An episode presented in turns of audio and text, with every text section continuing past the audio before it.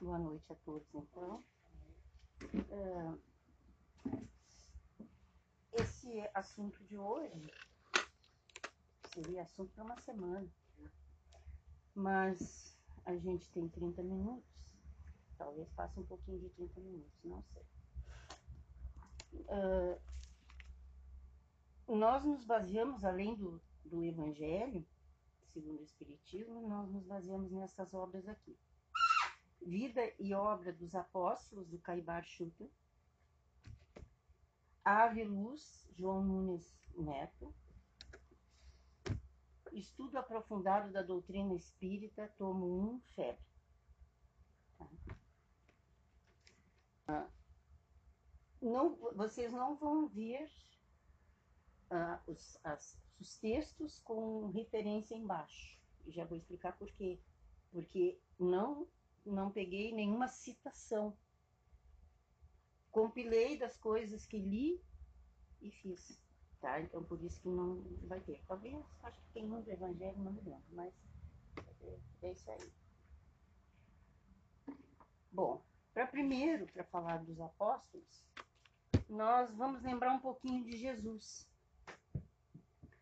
Porque Jesus é o líder máximo exemplo de liderança. Aquela liderança que deveria haver né, em todos nós. E os que conviveram com ele, seus apóstolos, os discípulos, aprenderam com ele. E justamente essa era a tarefa. Ele veio, preparou pessoas para que essas pessoas pudessem depois dar continuidade a, a tarefa que era a dele em missão e a divulgação, então, da boa nova. Hoje nós dizemos, né, a, o mundo em transição. Naquela época era transmitir a boa nova, a boa nova do Evangelho, a boa nova dos ensinos de Jesus, a boa nova dos exemplos de Jesus. Então nós vamos iniciar, é um vídeo que ele é bastante usado ainda hoje em cursos de motivação, é, em cursos de liderança. Ele não tem uma, não é muito bom porque ele é antigo. Eu tentei ver se tinha alguma mais nova que tivessem refeito, né? Mas não.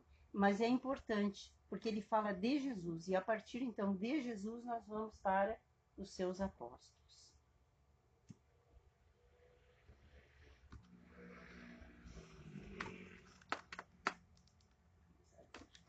Vamos ver se consigo que hoje tudo está um tanto quanto difícil.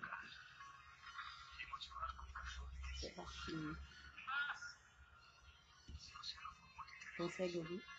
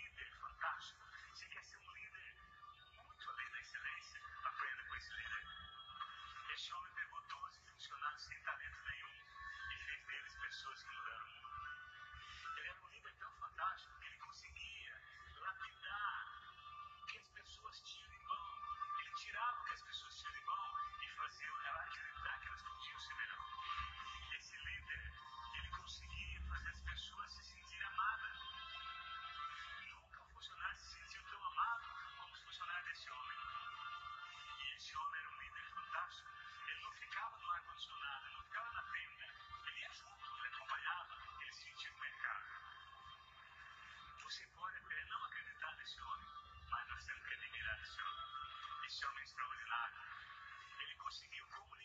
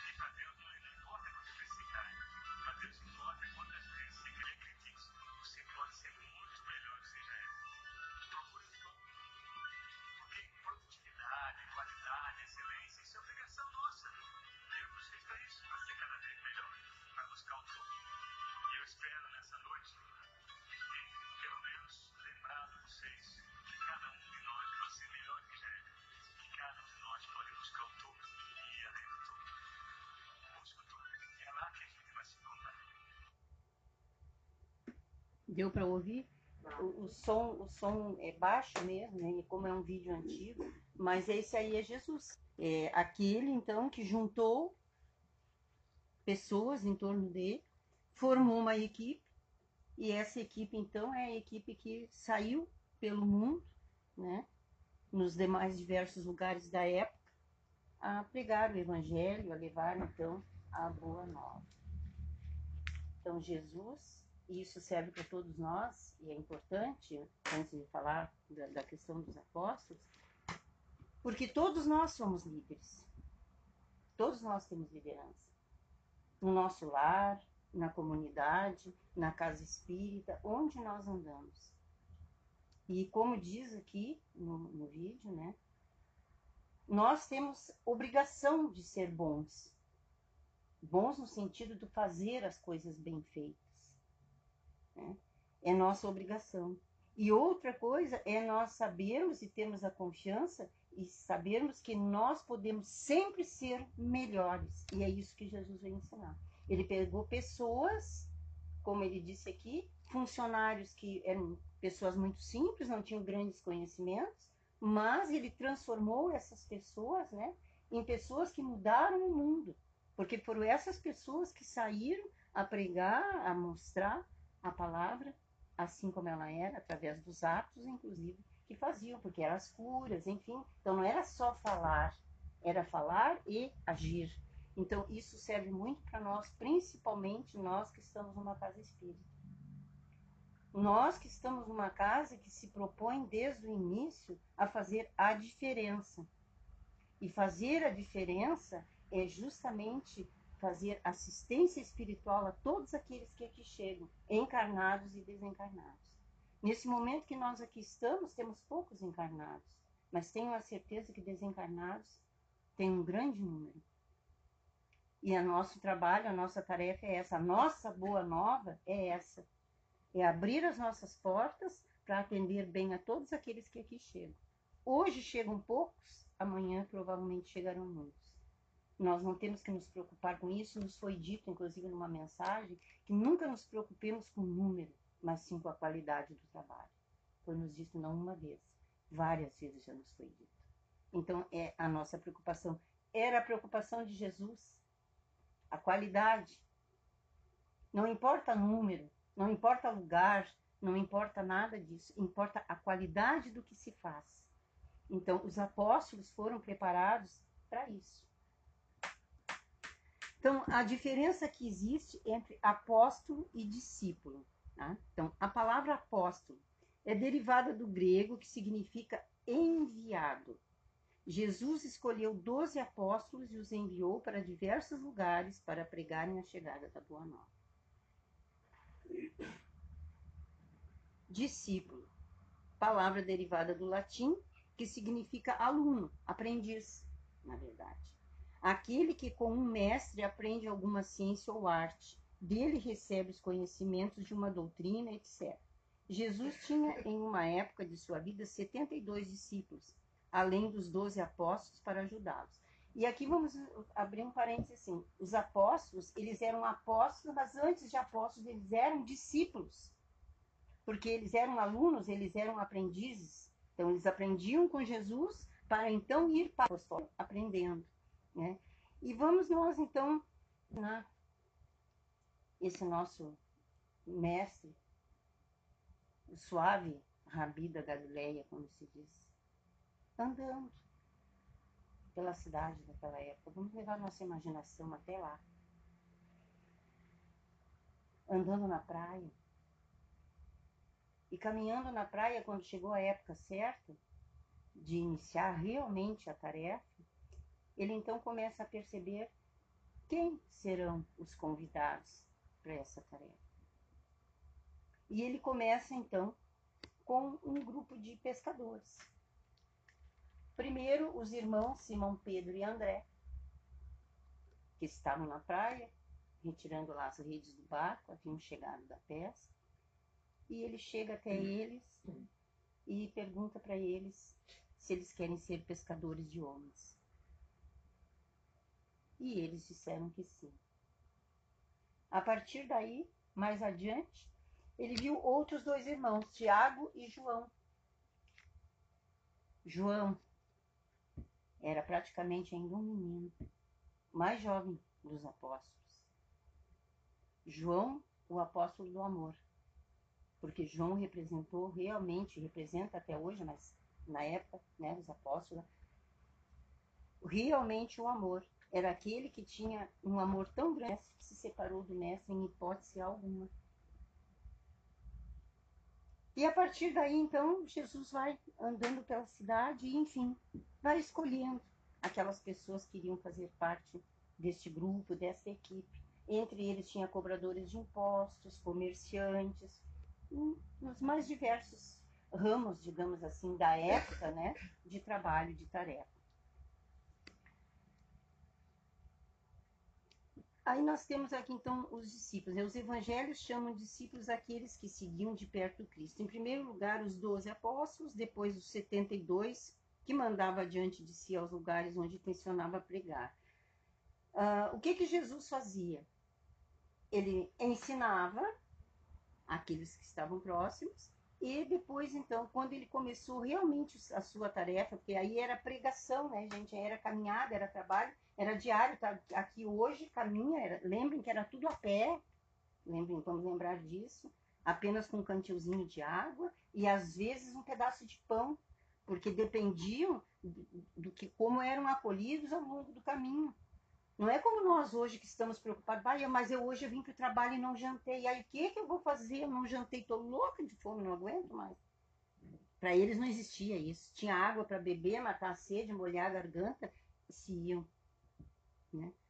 Nós hoje nos achamos tão bons, nós somos espíritas maravilhosos, mas tudo nos incomoda, nós não sabemos renunciar nada, nós não sabemos sacrificar nada, porque nós temos que ter o nosso lugarzinho com todo conforto, com toda tranquilidade e o resto não nos interessa. Nós esquecemos que nós somos discípulos e apóstolos de Jesus. E por isso, nós pensamos em fazer essa exposição, essa reflexão. Porque está na hora de começarmos a nos acordar quem realmente somos nós? O que, que é ser realmente um espírita? Muitos espíritas, muitos que estão na doutrina há muito tempo, ainda não se deram conta que nós somos discípulos e apóstolos. Que a nossa tarefa é uma tarefa de muita resignação, de muito sacrifício, de muita renúncia. Nós queremos sempre só o lado bom da vida. E nós esquecemos que para ter o lado bom, real, é do outro lado. É para lá que nós trabalhamos, porque nós não somos daqui. A nossa pátria não é aqui. Aqui nós vimos uma escola para aprender. A nossa pátria é a vida espiritual. Lá é a vida verdadeira. Nós somos espíritos imortais, nós não somos um corpo de carne. Não é isso o principal. Isso é um veículo para que a gente começar a refletir como espíritas que somos.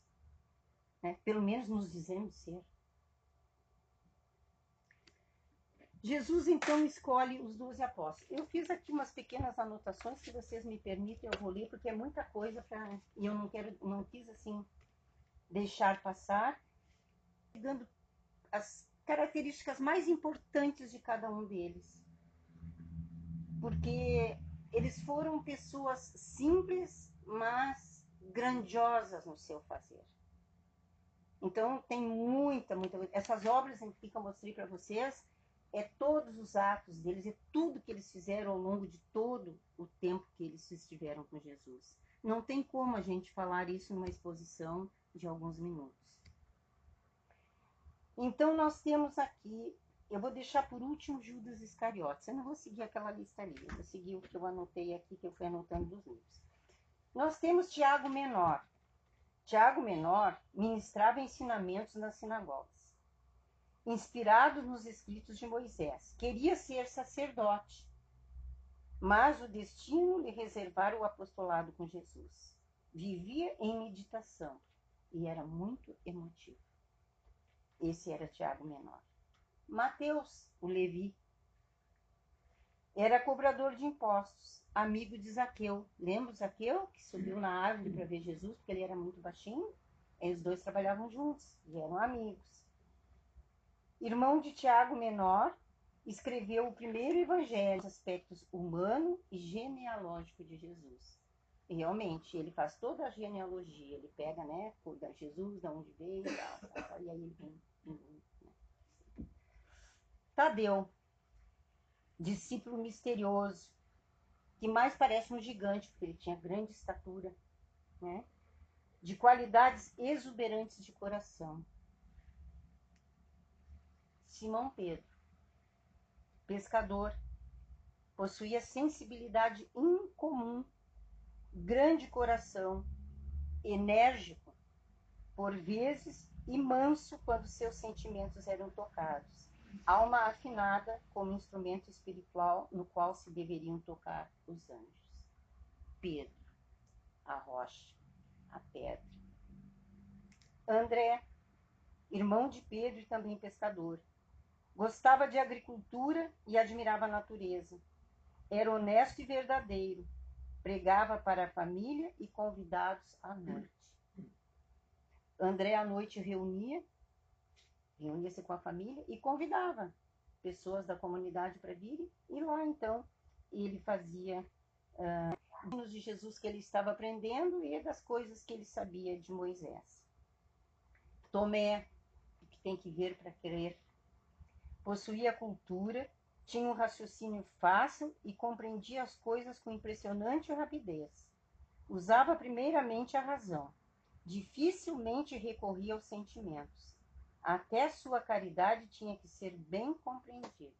Para fazer a caridade, ele tinha que saber se realmente aquelas pessoas precisavam daquilo, se aquilo era necessário. Se não era necessário, então não tem caridade. Esse é Tomé né? A razão antes dos sentimentos, sempre levado primeiro pela razão, depois dos sentimentos. João, o evangelista, junto com seu irmão Tiago, se eternizaram na história do cristianismo pela disposição que tiveram na disseminação da boa nova. Amava a natureza de forma extraordinária. Simão Ozelote era um homem político que pertencia a um partido nacionalista, fundado por Judas o Galileu. Era conhecedor de muitas leis, cujos alicerces as vidas em muitas nações. Filipe tinha muitas qualidades, dentre elas a energia que, que se destacava. Fazia tudo com entusiasmo e clareza. Esse era aquele que, digamos assim, o mais elétrico, aquele que não parava nunca, que tinha sempre muita energia. Bartolomeu Possuía qualidades nobres. Sua personalidade era marcada por tendências políticas, aperfeiçoando-se mais tarde de modo a se encontrar com a verdade pelos canais divinos de Jesus. Tiago Maior era também pescador, muito amigo de Pedro e André. Tinha uma sensibilidade à flor da pele e era por demais agitado, carecendo de certa educação.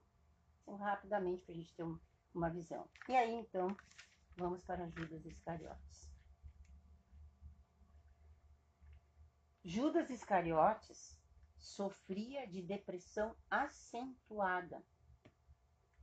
Tinha seus parceiros mais íntimos e nunca confiava nem nos próprios pais. Era comerciante e tesoureiro do grupo. E pertencia também ao partido político jornalista. Era um partido político que estava se fundando, e aí vocês aqui, tem três deles aqui que pertenciam a esse partido. E aí, sobre Judas, que é o traidor, me permitam, porque são umas coisas muito interessantes, não dá às vezes para a gente deixar passar.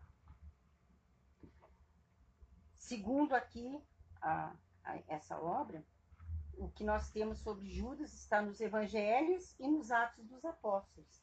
Diz o seguinte: Judas deixou-se conduzir pela embriaguez dos seus sonhos ilusórios. Entregaria o mestre aos homens do poder em troca de sua nomeação oficial para dirigir a atividade dos companheiros. Teria autoridade e privilégios políticos satisfaria as suas ambições, ambições aparentemente justas, com o fim de organizar a vitória cristã no seio do seu povo. Depois de atingir o alto cargo com que contava, libertaria Jesus e lhe dirigiria os dons espirituais, de modo a utilizá-los para a conversão de seus amigos e protetores prestigiosos. O mestre, a seu ver, era demasiadamente humilde e generoso para vencer sozinho por entre a maldade e a violência. Olha só a ilusão de Judas. Ele achou que ele podia entregar Jesus, ele ia assumir um cargo, e desse cargo ele iria libertar Jesus e ia dominar e fazer com que Jesus usasse os seus poderes de acordo com o que ele necessitava que fosse feito na época, né, como ele era envolvido na política. Não obstante amoroso, Judas era muitas vezes estovado e inquieto. Apaixonara-se pelos ideais do Messias e surpreendia-se em choque com ele, com, com o Mestre. Sentia-se dono da boa nova e, pelo desvairado apego a Jesus, quase sempre liteira nas deliberações importantes. Foi assim que organizou a primeira bolsa de fundos da comunhão apostólica, e, obediente aos mesmos impulsos, julgou servir a grande causa que abraçou, aceitando perigosa cilada que redundou na prisão do Mestre. Então, nos coloquemos no lugar de Judas Iscariotes, quando ele tinha toda essa ilusão e ele viu Jesus ser levado preso. E ele viu que Jesus ia realmente ser crucificado e ele não podia fazer mais nada. Aí ele, para querer cobrir um erro, cometeu outro erro: suicidar-se. Então, a gente tem aqui uma, uma pequena visão dos apóstolos enquanto pessoas, seres humanos como nós. E como dizia aqui no, no, vídeo, né? Nós podemos cair mil vezes. Deus nos ajuda a levantar mil e uma. Basta nós querer efeitos, muitos, por isso nós estamos aqui. Mas nós sempre podemos nos melhorar. E aqui nós temos exemplos deles, cada um deles dentro daquilo que sabia, daquilo que conhecia, largaram tudo de mão e seguiram o mestre. E foram trabalhar, e foram fazer, e foram pregar, independente de qualquer coisa, de qualquer sacrifício. Né? Nós temos outro apóstolo famoso, que é Paulo de Tarso o chamado apóstolo dos gentios. Então, não foi testemunha ocular de Jesus Cristo, mas convertido através de visões de Jesus ressuscitado, tornou-se um dos mais ardentes apóstolos do cristianismo. A missão dos apóstolos, que não deixa de ser a nossa missão. Jesus enviou esses doze com estas recomendações. Olha só o mestre. Orienta diz como fazer, de que forma fazer, onde fazer e faz as advertências. Então Jesus diz: Não ireis pelo caminho das gentes, nem entrareis em cidade de samaritanos, mas ide antes as ovelhas perdidas da casa de Israel. E indo, pregai dizendo: É chegado o reino dos céus Curai os leprosos. Ah, perdão. Curai os enfermos. Limpai os leprosos. Ressuscitai os mortos. Expulsai os demônios. De graça recebestes, de graça dai. Está lá no Evangelho. Nós recebemos de Deus esses dons, esses talentos, e que nós temos o dever de multiplicar e de desenvolver cada vez mais? Nós recebemos talentos e não devemos fazer que nem na, na parábola dos talentos. Aquele que foi lá e enterrou porque tinha medo.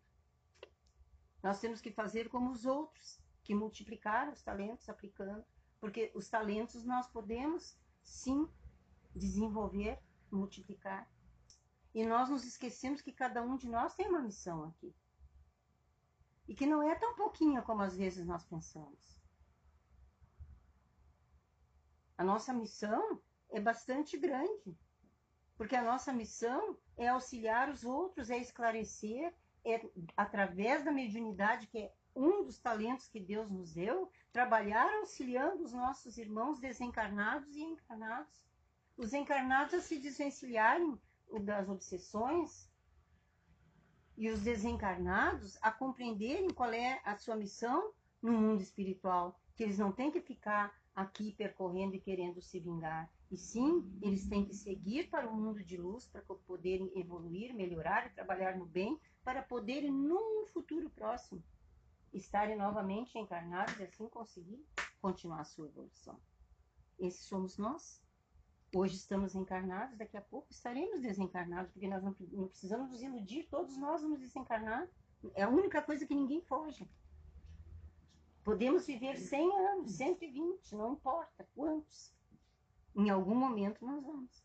Então nós temos que nos preparar para essa vida que é a vida verdadeira. E trabalhando no bem, fazendo a caridade.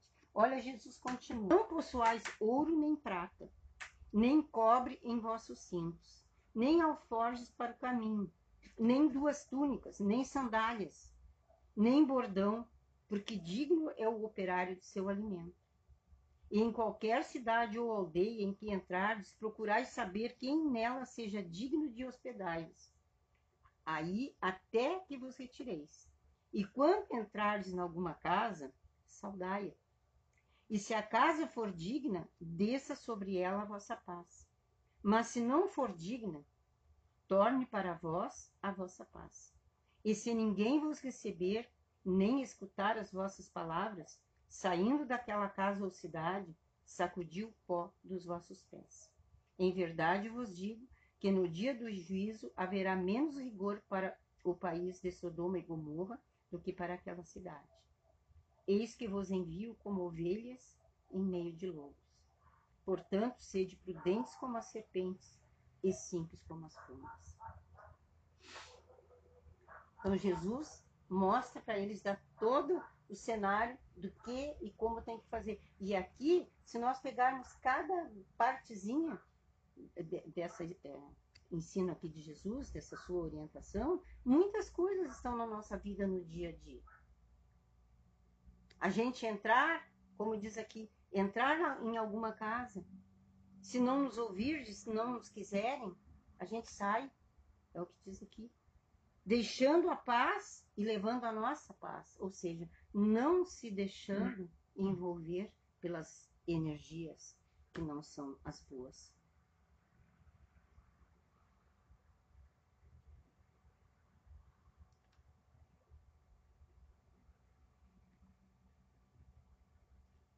Os novos apóstolos e seguidores, então. Estevão, do famoso livro Paulo Estevão, né? foi o primeiro mártir cristão no plano em orientador espiritual do seu antigo seguidor, acompanhando nas suas pregações e esclarecendo nas dificuldades. Paulo de Tarso, vamos aqui, então o rabino, Saulo de Tarso, né? Foi abordado pelo próprio mestre a fim de que mudasse o curso de suas atividades terrenas, dedicando-se integralmente aos ensinamentos renovadores do evangelho, do evangelho. Paulo de Tarso, então, é aquele que foi convidado pessoalmente por Jesus, né? Quando ele vai para a cidade de Damasco, onde ele pretendia fazer um, um, um, arrasar com os cristãos, o que que acontece? Ele está chegando às portas de Damasco e Jesus, Saulo, Saulo, por que me persegues? E ele então ouve a voz, ele fica cego, mas ele vê Jesus. E aí então ele sente é, realmente o chamado e ele disse: Mestre, o que queres que eu faça? São exemplos todos que nós temos para nós. Nós fomos chamados. Nós não estamos numa casa espírita por acaso. Nós somos chamados. Porque nós escolhemos isso antes de vir. Nós estamos na nossa melhor encarnação. Nós somos muito melhores que nós éramos há 100 anos atrás. Então, nós precisamos aproveitar tudo isso e atender o chamado do Mestre. E assim como todos esses que nós estamos vendo aqui, os discípulos, os seguidores e discípulos de Jesus, é ouvir o chamado e dizer: Mestre, o que queres que eu faça? Porque sempre nós vamos ouvir a sua voz nos dizendo o que ele quer que nós façamos. A sua voz está através da doutrina espírita, a sua voz está através dos ensinos de Jesus, a sua voz está no Evangelho nos trazendo a boa nova. Lucas, jovem médico grego que foi discípulo de Paulo, tendo acompanhado até o seu martírio em Roma, foi autor da sugestão de chamar os seguidores do Nazareno de cristãos. Redigiu um evangelho a partir de informações dos apóstolos e da mãe de Jesus ainda viva na época. Naquele livro, quando nós uh, falamos aqui sobre Maria de Nazaré, o livro Maria de Nazaré justamente conta toda essa passagem aí, né, de Lucas conversando com Maria sobre Jesus, sobre a vida de Jesus, sabendo, anotando, enfim, os dados a respeito dele. Marcos, Marcos ou João Marcos, né, sobrinho de Barnabé, escreveu seu evangelho a partir das informações de Simão Pedro, Tiago, Barnabé, Paulo e outros que conviveram com o mestre. Acompanhou Paulo e Barnabé durante a primeira viagem missionária, desistindo ao chegar à cidade de Perga. Continuou depois sua pregação somente com seu tio Barnabé na ilha de Chipre e outros locais. Sabe-se que esteve também no Egito, tendo fundado um importante núcleo cristão em Alexandria. Barnabé mesmo não sendo um dos doze apóstolos inicialmente escolhidos por Jesus, desempenhou, desempenhou importante tarefa na divulgação do cristianismo, não só pela energia e convicção de que era possuidor, como também pela influência de Paulo, com quem conviveu muitos anos em Antíoca da Síria e durante a primeira viagem missionária do apóstolo Paulo. Outros aqui, né, que também uns que acompanharam Paulo nas viagens, outros que desempenharam importantes tarefas na expansão do cristianismo, Matias, que foi sucessor de Judas Iscariotes, e chegando aos nossos dias mais próximos de nós, Allan Kardec, Chico Xavier, Divaldo Franco, e nós poderíamos citar muitos outros, Maria Teresa de Calcutá, Irmã Dulce, e por aí vai, né?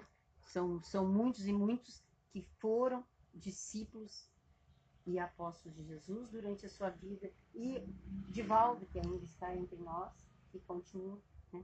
São esses aí que são os nossos exemplos, são esses que nós temos que seguir o exemplo que nos é dado.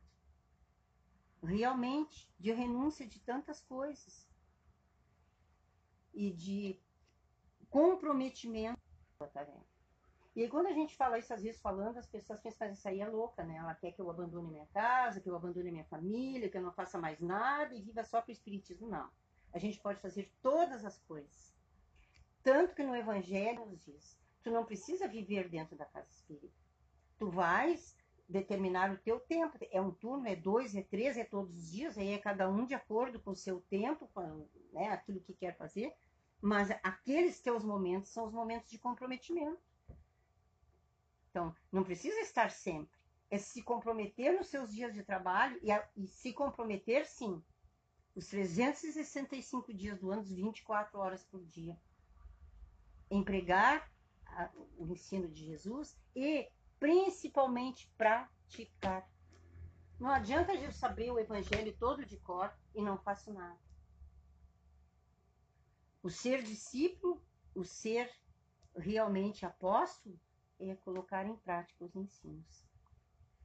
E aqui então, como nós podemos nos transformar em legítimos discípulos do Cristo, né? Através do desenvolvimento dos valores morais. E aí nós temos alguns. Desinteresse, ou seja, fazer as coisas não porque vai receber algo em troca, mas fazer desinteressadamente, por amor, por fazer o bem. Abnegação, compreender, aceitar as coisas e continuar o trabalho. Sacrifício, sim, muitos momentos de sacrifício, porque às vezes acontece, porque precisamos, às vezes, para conseguirmos algumas coisas, nos sacrificarmos. Sermos mansos, termos coragem, dignidade, humildade, principalmente amor, e liderança positiva.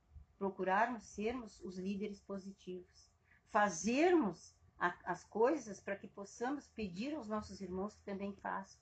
Servirmos de exemplo aos nossos irmãos. Não adianta nada a gente chegar aqui e dizer tudo isso para você se eu não faço nada disso. Então nós precisamos primeiro fazer e sermos exemplos. Por quê? Porque se nós conseguimos, todos conseguem. Nós, ninguém de nós é melhor um do que o outro. Alguns de nós sabem mais alguma coisa, mas o outro sabe outra coisa mais. E é a gente trabalhando junto, em conjunto. Olha, Jesus, ele, ele poderia trabalhar sozinho, ele nos deu o exemplo. Ele compôs uma equipe de 12 pessoas para trabalhar com ele. Isso significa que nós precisamos trabalhar em equipe, que nós não podemos fazer tudo sozinho. Ele poderia, mas ele nos deu o exemplo. Que nós precisamos trabalhar sim em grupos, estarmos unidos, porque o grupo é mais forte. Uma vareta a gente pega e quebra. Um conjunto de varetas não se consegue quebrar. Pelo menos não tão facilmente. Como o discípulo deve se portar diante do trabalho evangélico? O discípulo deve crer na misericórdia infinita de Deus. Sem essa confiança no divino poder do amor, nada conseguirá na escala evolutiva, porque sempre estará defendendo os seus interesses particulares em detrimento dos interesses do Criador, que é tudo que a gente já falou.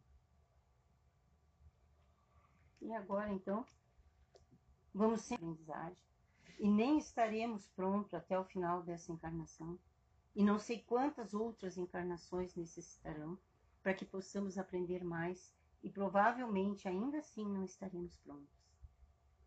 São muitos milênios ainda pela frente, com certeza, para chegarmos a ser espíritos puros como Cristo, como Jesus. Mas essa é a nossa meta. É alcançar o topo da mensagem. É lá no topo que nós nos encontraremos. E então agora uma, uma mensagem a cada dia um aprendizado.